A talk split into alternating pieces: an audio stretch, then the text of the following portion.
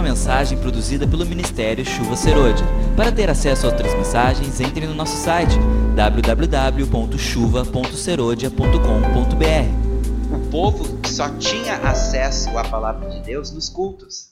Por isso que Paulo recomenda a Timóteo a leitura pública. Então, as pregações costumavam ser bem assim. O rolo era aberto, um texto era escolhido, esse texto era lido e daí ele era comentado. Depois, quando as cartas começaram a circular, as cartas de Paulo, de Pedro, de João, a carta era lida e daí ela era comentada pelo pastor. E assim o povo era edificado e terminavam então com a ceia do Senhor. Então o que eu vou fazer hoje, eu vou fazer de conta que eu tenho um rolo aqui, o rolo de Isaías, e eu estou indo para um trecho que hoje, nas nossas Bíblias, é o capítulo 40. E nós vamos ler este capítulo juntos. E na medida que nós vamos avançando no capítulo, nós vamos comentando ele, certo? Deixa eu explicar o contexto antes de nós entrarmos. Isaías, ele viveu no tempo do rei Ezequias. Era um tempo quando Judá estava sendo ameaçada pelo império da Assíria, um império violento. Era um povo muito cruel. Eles costumavam pegar as suas vítimas, aquelas que escapavam da cidade sitiada, eles cortavam as orelhas, eles cortavam os narizes, eles decepavam membros, colocavam a pessoa numa gaiola e daí deixava na frente dos portões da cidade ou da fortaleza e diziam assim: se vocês se renderem, nós vamos poupá-los de tal sofrimento. Se vocês não se renderem, aqueles que sobreviverem o sítio, então nós vamos fazer isto com vocês. Agora, mesmo aqueles que se rendiam, eles tinham o hábito de pegar um anel e às vezes o anel era colocado na língua, às vezes o anel era colocado no beiço, e eles levavam o prisioneiro não apenas amarrado, mas puxado por este anel para humilhar, além de deixar as pessoas despidas, totalmente nuas, amarradas e conduzidas por este anel. E era um, uma nação extremamente cruel e todos tinham medo deles. Deus deu livramento a Jerusalém. Mandou um anjo, e esse único anjo matou todo um exército de mais de 23 mil soldados. Um único anjo. E livrou Ezequias, e livrou a cidade de Jerusalém deste sítio e das ameaças de destruição. Mas Isaías, sendo um profeta, ele enxergou o que estava por vir. Ele enxergou no futuro e ele viu a Babilônia se levantando como um grande império. E desta vez Deus não livraria Judá. Desta vez Deus não livraria Jerusalém. E a cidade seria levada cativa, seria destruída, o povo seria levado para o exílio, para a Babilônia, onde ficariam 70 anos. Depois, Isaías viu o império persa se levantando. E apesar de ser um império que foi favorável ao povo judeu, a verdade é que os poucos que voltaram para Jerusalém para reconstruírem o templo, para reconstruírem os muros, sofreram muita oposição por parte dos povos vizinhos. Depois Isaías viu os romanos chegando e dominando Jerusalém ele viu quando o povo judeu se tornou povo escravizado por Roma. Ele viu quando os romanos chegaram, sitiaram Jerusalém no ano 70 depois de Cristo e destruíram totalmente Jerusalém e o templo de maneira que não ficou pedra sobre pedra. Ele viu quando a nação foi dispersa pelo mundo, levado e feito escravo por toda a terra. Ele viu como eles foram maltratados no Oriente Médio, no tempo dos maometanos, no tempo das cruzadas. Ele viu como foram maltratados na Europa, na Rússia. Ele viu quando veio a Segunda Guerra Mundial e houve o grande Holocausto, onde mais de 6 milhões de judeus foram mortos nos campos de concentração. Ele viu quando os judeus voltaram para a sua terra e, depois de dois mil anos, voltaram a ser uma nação, mas novamente rodeada de seus inimigos. Ele viu quando o anticristo se levantou e fez uma aliança com Israel por sete anos, e na metade desses sete anos rompeu esta aliança. Então vem contra Jerusalém novamente Jerusalém é sitiada e onde metade da cidade irá cair. O anticristo irá entrar no templo recém-construído e ali sentar e se declarar Deus. E começará então uma nova perseguição aos judeus por toda a terra. E não só aos judeus, como também aos cristãos. Tudo isso, Isaías, como profeta, ele viu. E prevendo todas essas coisas, ele escreve o capítulo 40 e aqui, nesse capítulo, ele vai descrever as coisas que vão acontecer em blocos, inclusive a volta de Jesus. E ele vai terminar o capítulo nos encorajando por causa dos tempos difíceis, dizendo que no final tudo terminará bem. Amém? Então, só para vocês entenderem o contexto deste capítulo. Então, começa assim: ele que vê todos esses acontecimentos, ele diz no capítulo 40, versículo 1: Consolai, consolai o meu povo, diz o vosso Deus. Falai ao coração de Jerusalém, bradai-lhe que já é findo o tempo da sua milícia, que a sua iniquidade está perdoada e que já recebeu em dobro das mãos do Senhor por todos os seus pecados. Aqui ele está falando com o povo judeu. Aqui ele está falando com os descendentes naturais de Abraão. Paulo, pegando este texto aqui e enxergando esta promessa do Senhor, ele vai escrever sobre estes versículos. Em Romanos, capítulo 11, versículos 25 a 27. Porque não quero, irmãos, que ignoreis este mistério, para que não sejais presumidos em vós mesmos, que veio o endurecimento em parte a Israel, até que haja entrado a plenitude dos gentios. E assim todo Israel será salvo, como está escrito: Virá de Sião um libertador, e ele apartará de Jacó as suas iniquidades. Esta é a minha aliança com eles, quando eu tirar os seus pecados. Então veja bem que Paulo está se referindo a Isaías capítulo 40. Isaías vê lá no futuro. Ele vê quando termina o tempo dos gentios e quando Deus então restaura a sorte de Israel. Vocês sabem por que, que vai haver um milênio? Não sei quantos aqui conhecem escatologia, mas lá em Apocalipse fala que quando Jesus voltar, ele vai reinar sobre Israel e sobre as nações por mil anos. Depois desses mil anos, Satanás, que será preso no início dos mil anos, novamente será solto.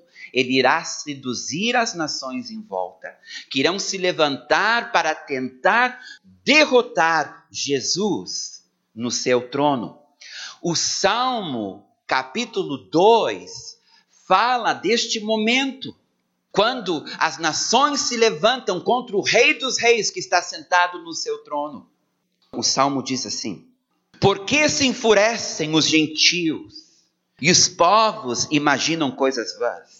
Os reis da terra se levantam e os príncipes conspiram contra o Senhor e contra o seu ungido, dizendo: Rompamos os seus laços e sacudamos de nós as suas algemas. Ri-se aquele que habita nos céus, o Senhor zomba deles, na sua ira a seu tempo lhes há de falar, e no seu furor os confundirá. Eu, porém, constituí o meu rei sobre o meu santo monte, Sião. Estão percebendo? Jesus está reinando. Faz mil anos, reinando em Jerusalém, reinando sobre as nações. Daí o Senhor lembra quem é este rei, quando ele diz: Proclamai o decreto do Senhor. Ele me disse: Tu és meu filho, eu hoje te gerei. Pede-me, e eu te darei as nações por herança, e as extremidades da terra por tua possessão. Com vara de ferro as regerás e as despedaçarás como um vaso de oleiro.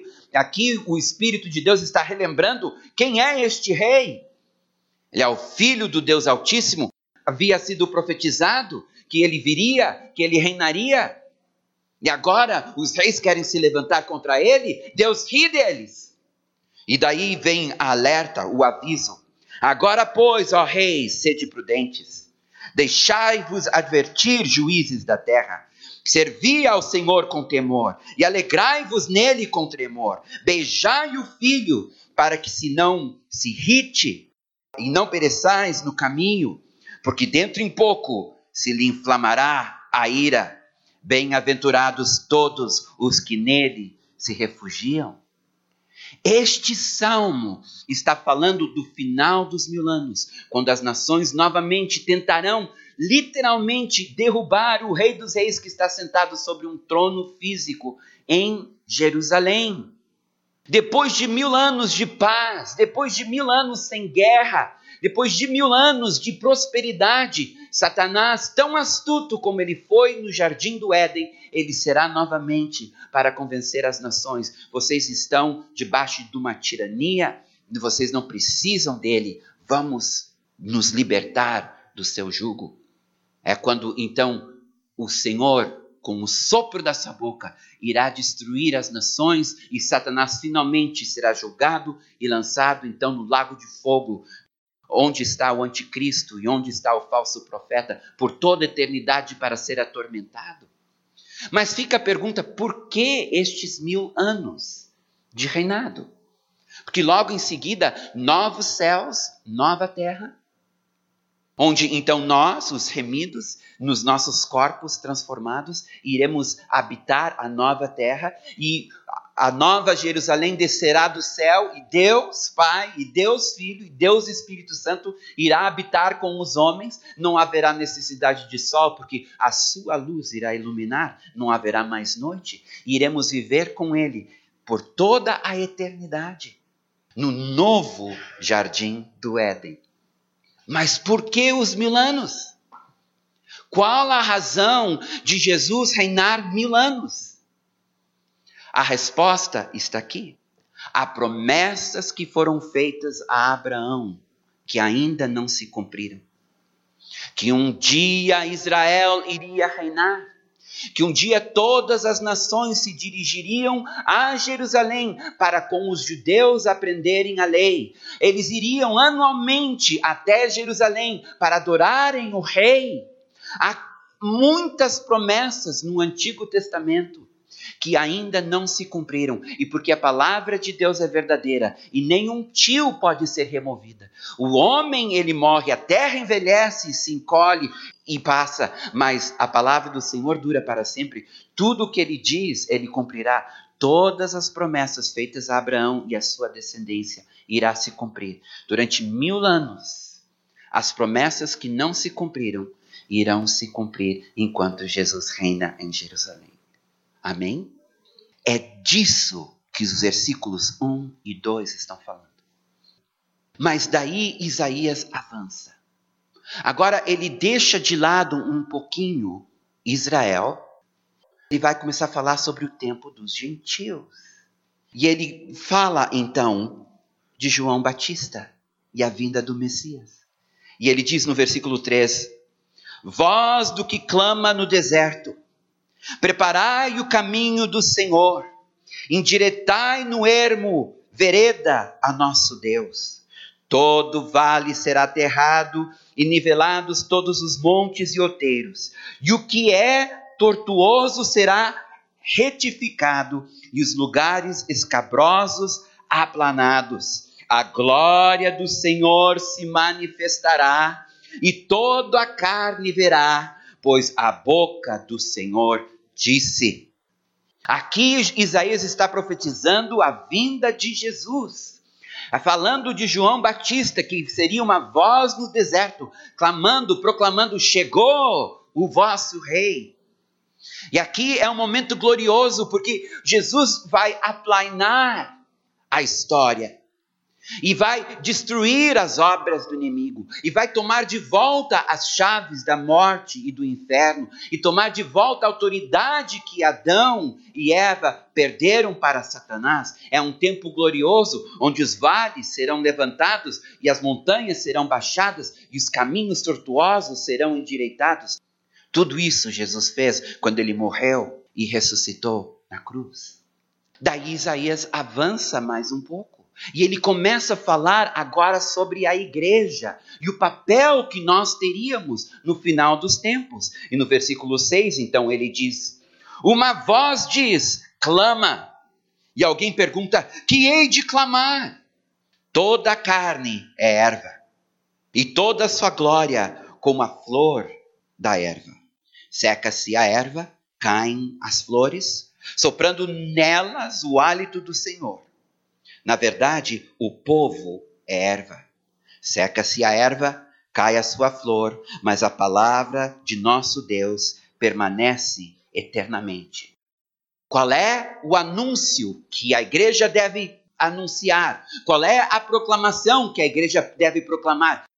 A nossa vida é efêmera, a nossa vida é curta, é temporária. Devemos ser bons mordomos do nosso tempo, devemos entender que o máximo, se chegarmos a 70, 80 ou 90 anos, chegará uma hora que nossa vida acabará e alguns de nós mais cedo do que se imagina.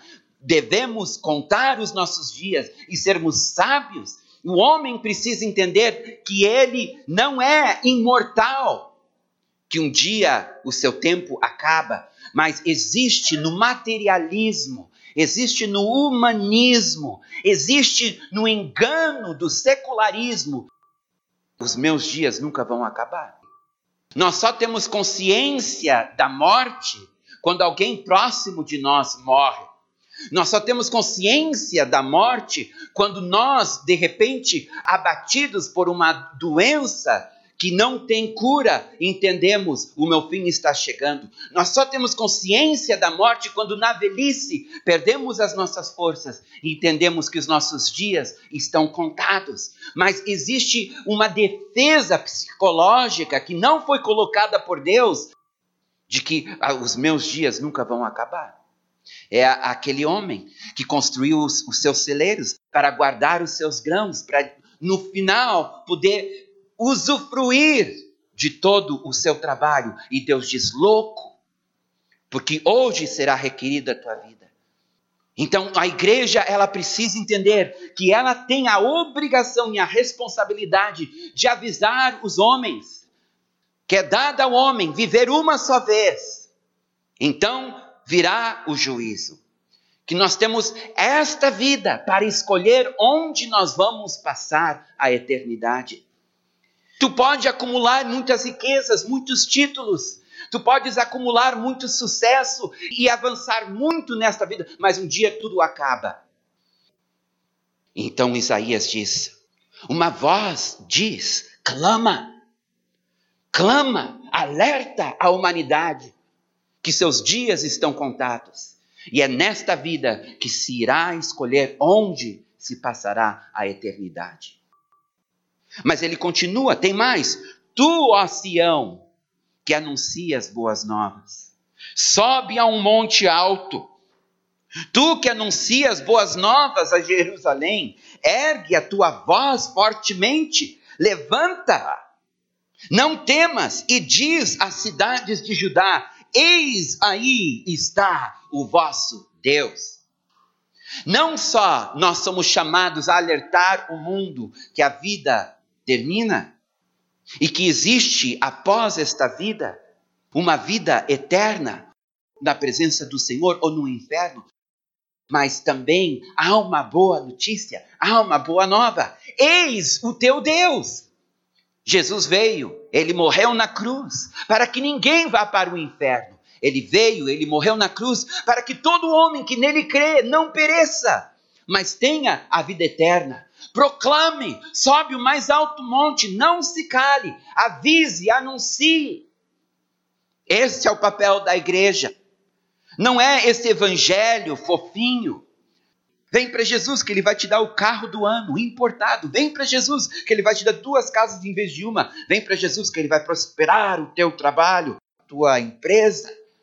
Esse não é o evangelho. O evangelho é, é vem para Jesus e te arrepende dos teus pecados e ele te dará a vida eterna. Isaías está avisando, Isaías está anunciando, ele está dizendo: é isso que está por vir. E nós estamos vivendo exatamente neste momento dos versículos 6, 7, 8 e 9. É aqui que nós estamos situados, nesta profecia cronológica de Isaías. Então, ele nos leva para o futuro e diz no versículo 10: Eis que o Senhor Deus virá com poder, e o seu braço dominará Eis que o seu galardão está com ele, e diante dele a sua recompensa. Como pastor, apacentará o seu rebanho, entre os seus braços recolherá os cordeirinhos e os levará no seio. As que amamentam, ele guiará mansamente. Sabe aquela pintura de Jesus segurando um cordeirinho, aquela famosa pintura? É quando Jesus voltar ele vai secar toda lágrima, toda luta, toda dor, todo sofrimento por amor a Jesus, os mártires, os que sacrificaram suas vidas por amor a Jesus, os que abriram mão dos seus sonhos para sonharem os sonhos de Jesus, os que abriram mão do seu, dos seus próprios planos para viverem os planos de Jesus. Ele diz: Eu venho com a minha recompensa, eu venho com o meu galardão, eu venho para que tu possas reinar comigo e eu vou te pegar no colo. E toda a dor que tu sofreu nos teus curtos 30, 40, 60, 70, talvez 90 anos serão recompensados por toda a eternidade, porque entregaram suas vidas para mim. Isso que nos aguarda, isso é o futuro. Aqui, Isaías termina a sua profecia. Aqui ele nos diz: assim será os próximos milhares de anos. E agora ele torna a profecia pessoal. E ele nos dá uma dica como viver este tempo. Como viver o nosso dia a dia, enquanto estas verdades se cumprem através dos tempos. A primeira coisa que o Espírito de Deus vai nos dizer é que para sermos felizes num mundo triste, para sermos vitoriosos no mundo em guerra. A primeira coisa, o primeiro conselho que o Espírito de Deus nos dá é: veja quem é o teu Deus. Porque às vezes nós tornamos o nosso Deus muito pequenino, menor do que nossas circunstâncias, menor do que nossas enfermidades, menor do que nossas finanças, menor do que nossas dificuldades menor do que os nossos conflitos conjugais e familiares. Então, o Espírito de Deus, através de Isaías, agora vindo para o pessoal, para o íntimo, ele diz, versículo 12: Quem na concha de sua mão mediu as águas e tomou a medida dos céus a palmos? Quem recolheu na terça parte de um efa o pó da terra e pesou os montes em romana e os roteiros em balança de precisão? Quem guiou o Espírito do Senhor? Ou como seu conselheiro o ensinou? Com quem tomou ele conselho para que lhe desse compreensão?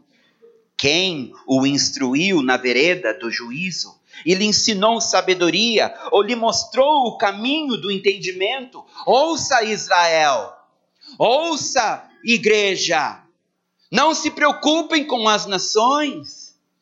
Nós não vivemos a Primeira Guerra Mundial, não sabemos como foi cruel, como foi devastador, como foi terrível para a humanidade a Primeira Guerra. Mas algumas décadas mais tarde, ninguém poderia imaginar que haveria uma segunda guerra mundial. E de novo, multidões foram mortas nos campos, foram mortos nas batalhas, homens e mulheres.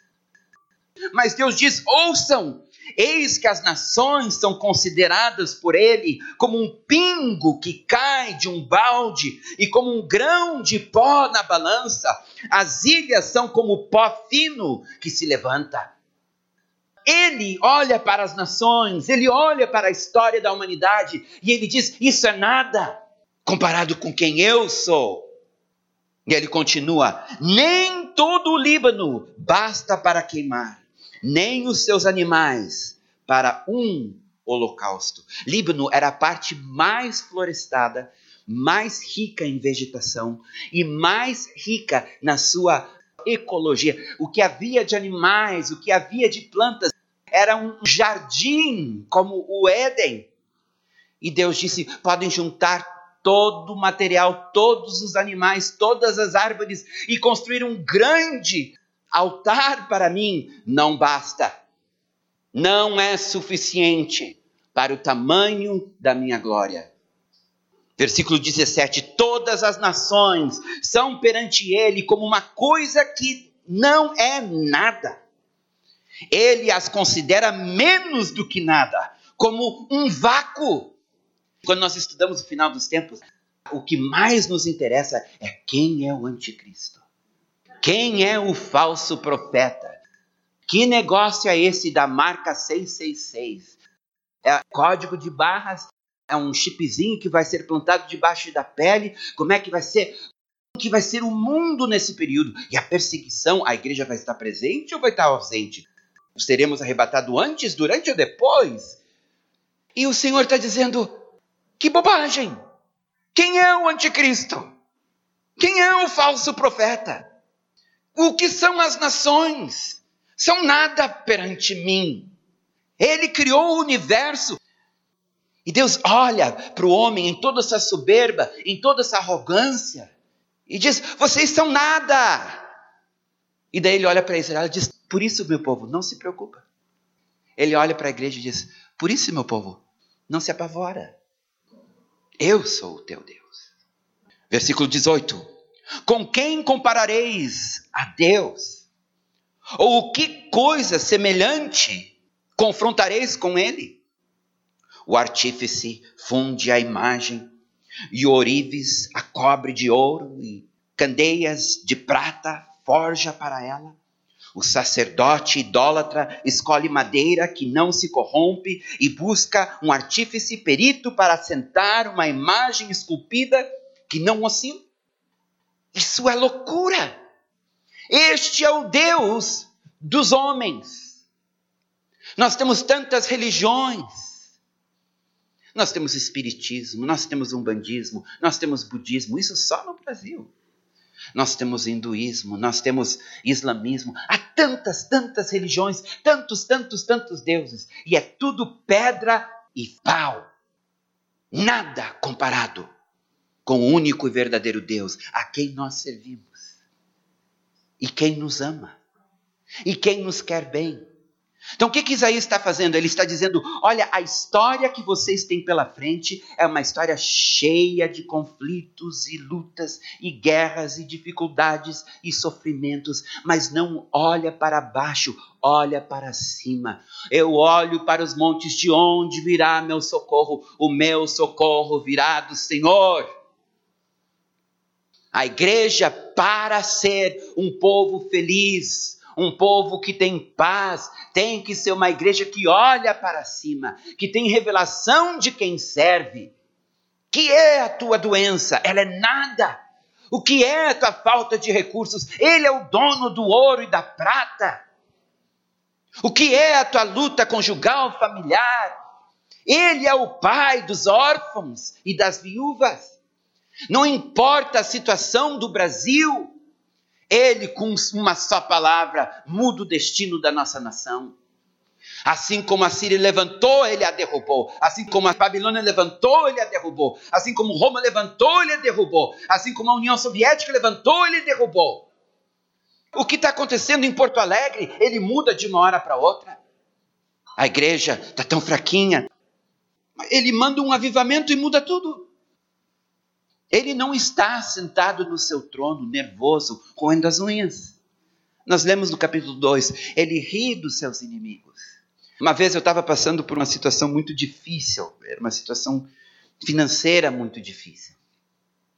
Eu estava muito queixoso no meu devocional.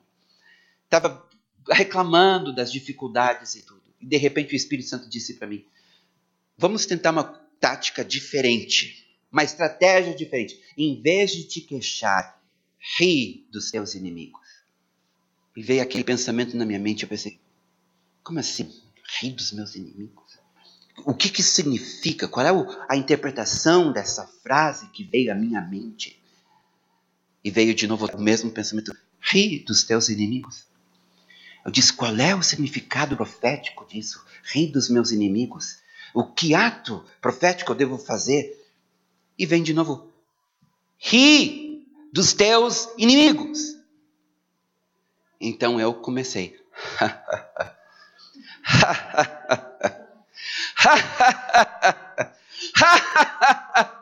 e lá estava eu, igual um louco, rindo e a Lady no quarto acorda com o marido dela rindo sozinho. Ha! E uma risada forçada, né? Porque eu não estava nem afim de rir. Rindo dos meus inimigos. Não demorou muito. O Senhor mudou a minha sorte e a minha situação. Ele está no seu trono. Ele não está nervoso. Mil caem à minha direita, dez mil na minha esquerda. Mas ele continua sentado, ele está calmo. Então tudo está bem. E é isso que Isaías está querendo transmitir. Versículo 21: Acaso não sabeis, porventura não ouvis? Não vos tem sido anunciado desde o princípio, ou não atentastes para os fundamentos da terra? Ele é o que está sentado sobre a redondeza da terra, cujos moradores são como gafanhotos. É ele quem estende os céus como cortina e os desenrola como tenda para neles habitar. É ele quem reduz a nada os príncipes e torna em nulidade juízes da terra. Me faz pensar em Stalin, me faz pensar em outros ditadores da história. Onde estão? Me faz pensar no próprio anticristo. Quem é ele? Irá para o lago de fogo vivo junto com o falso profeta. São nada. Mal se arregou na terra o seu tronco, já se secam. Quando um sopro passa por eles e uma tempestade os leva como palha. Cadê Castos? Se foi.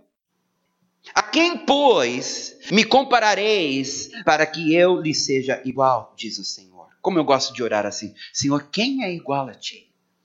Quem se compara a ti? Todos são criaturas, mas tu és o Criador. Levantai ao alto os olhos e vede.